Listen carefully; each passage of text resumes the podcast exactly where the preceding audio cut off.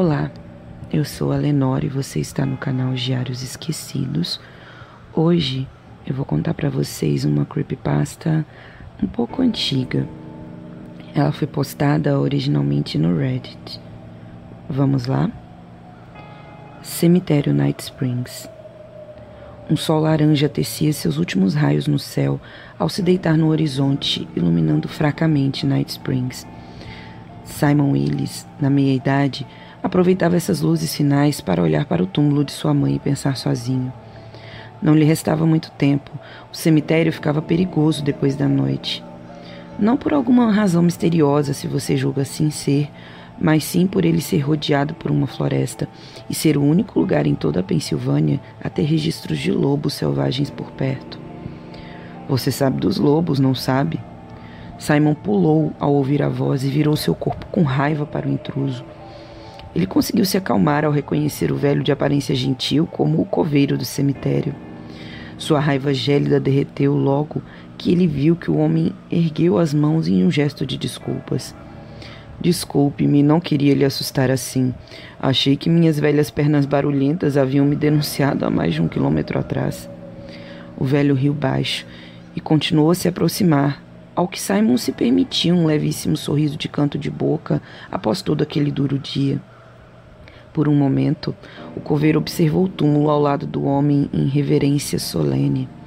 Apesar de não haver apreciado a aparição de outros familiares ou amigos por perto, até gostou daquele velho homem ali por perto.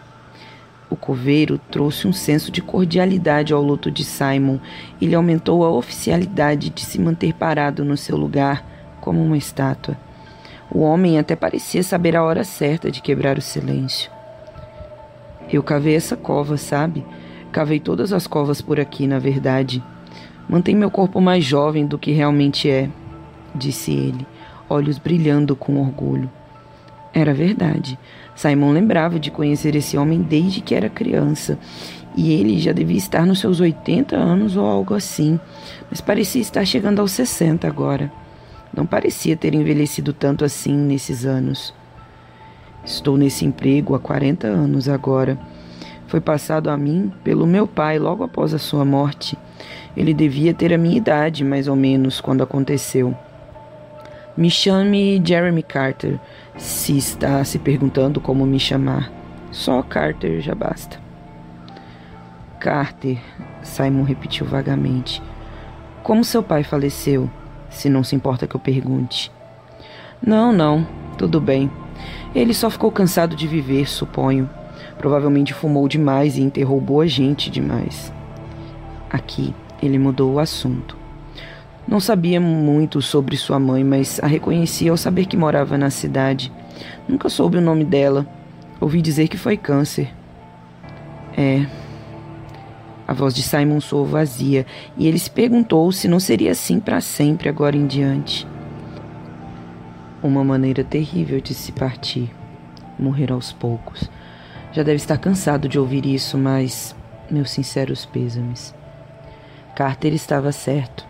O obrigado que saiu da boca de Simon foi automatizado e sem sentido, como um músculo usado demais até pararmos de senti-lo. Tudo que Simon queria era fugir dessas formalidades de pêsames e respeitos e passar o luto da sua mãe em paz. Ele não sabia se um dia essa palavra voltaria a ter significado outra vez. Simon queria falar sobre a sua mãe com esse homem. Até tentou começar com ela antes de notar que nenhuma palavra seguiria e sua garganta estava seca. De algum modo, o velho homem parecia entender isso tudo e foi aproximando o assunto de que Simon queria. Sei que sua mãe sempre viveu aqui, então você cresceu em Night Springs também, certo? A pergunta ofereceu caminho para abrir a conversa desejada, então Simon gentilmente aceitou e respondeu: É, bem, eu nunca conheci meu pai, então cresci aqui sozinho com minha mãe. Então se corrigiu. Bem, não sozinho. Tem toda uma cidade, naturalmente, e eu costumava conhecer todo mundo. Minha mãe nunca teve outro filho ou se casou de novo, então sempre fomos só nós dois na casa. Simon parou por um momento, refletindo, então sentiu que precisava falar apropriadamente para honrar a memória de sua mãe. Era bom de qualquer jeito. Minha mãe foi uma grande mulher. A casa era pequena comparada com as outras, mas dava para nós dois e ela trabalhava muito para mantê-la.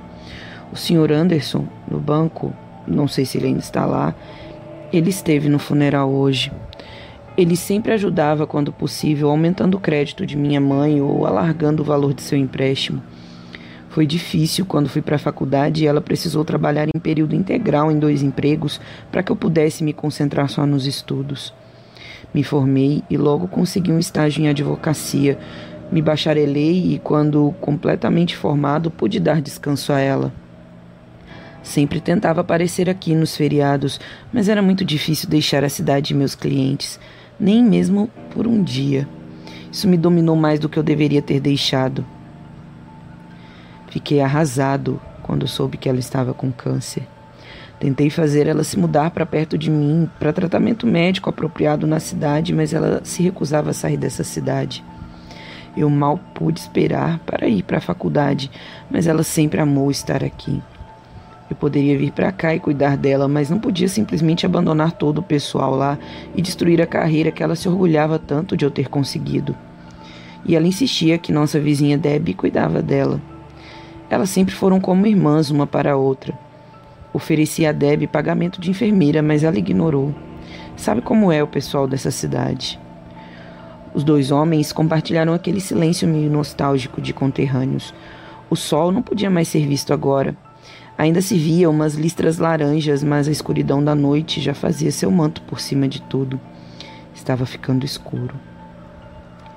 Ela lutou por muito tempo ainda. Eu tinha eu tenho muito orgulho dela. Sete meses de luta. Foi isso. Visitei-a bastante, uma dúzia de vezes, apesar de não passar de no máximo um fim de semana, e ainda assim ela ficava bem feliz. Nunca imaginei que ela resistiria assim tanto tempo. Até nas semanas finais ela parecia muito bem. Simon notou que havia concluído. O homem pôs a mão em seu ombro e disse: você foi um ótimo filho. Falei com Deb, você sabe, ela me contou que sua mãe só falava de você e do quão duro você trabalhava. Ela tinha. Ela tem muito orgulho de você. Simon não chorou, mas não conseguiu falar também. Uma longa pausa se deu até que Carter quebrou o silêncio de novo. Bem, é melhor eu ir andando. Um coveiro tem sempre muito trabalho. E você também deveria ir andando. Sabe? Os lobos, eles uivam um bocado de noite, mas dificilmente atacam se não forem provocados. De qualquer modo, a iluminação é pobre e é melhor não arriscar. Tome cuidado para não dar com a cabeça no túmulo de alguém se você tropeçar. Obrigado, mas eu vou ficar um pouco mais. Não muito. Tá tudo bem. Acho que talvez só mais alguns minutos. Carter bateu no ombro do homem uma última vez e disse: claro, rapaz. Com isso, sumiu na luz da noite, deixando Simon em seu luto, solitário mais uma vez. Simon manteve sua palavra e ficou mais alguns minutos. Pensou em mais algumas palavras para sua falecida mãe, esperando que ela ouvisse onde quer que estivesse. Tentou se lembrar de todo e cada bom momento com ele, formando mil imagens das lembranças e tentando fugir da visão dela em seu leito de morte. Ele estava pronto para ir embora quando ouviu um grito. Um uivo havia sido escutado momentos antes, então um rápido grito seguiu, acompanhado de gritos agonizantes de uma voz que ele reconheceu. Senhor Carter! Ele gritou, correndo na direção do grito, conforme eles ficavam mais e mais intensos. Não levou muito tempo até ele tropeçar em uma pequena pedra e cair dentro de uma cova recém-cavada. Simon Willis morreu instantaneamente da queda. Apenas cinquenta passos adiante, escondido nas sombras, um homem entregava a seu cão uma recompensa, um biscoito. Sua garganta estava ardendo dos gritos, mas ele conseguiu dizer: Bom garoto, para seu lobo de estimação por ter se comportado bem. Devagar e metodicamente, Jeremy Carter andou pelo labirinto de túmulos até a cova recém-cavada há algumas horas. Havia preenchido seu solo com estacas de madeira. Sacudiu a cabeça em desapontamento ao olhar para o corpo, lavado em sangue. Era um bom rapaz. Ele quase gritou para que ele parasse no intuito de salvar a vida do menino. Um pensamento estranho para Carter. Talvez ele houvesse enterrado muita gente boa. Mesmo assim, não pensou duas vezes em beber da energia remanescente do corpo do homem. Sentiu suas juntas velhas se rejuvenescerem e se fortalecerem. Talvez ele saísse desse trabalho logo, mas seu pai foi até os 120 anos e ele pretendia ir muito além disso. Estava determinado. Além do mais, um coveiro tem sempre muito trabalho. Um lobo uivou na noite conforme Jeremy Carter preenchia o buraco que havia feito no chão com terra. Bom, essa é a história. Eu espero que vocês tenham gostado. É, se vocês gostaram, então deixem um joinha, façam um comentário, me ajudem a sair do flop. E é isso. Obrigada e tchau, tchau.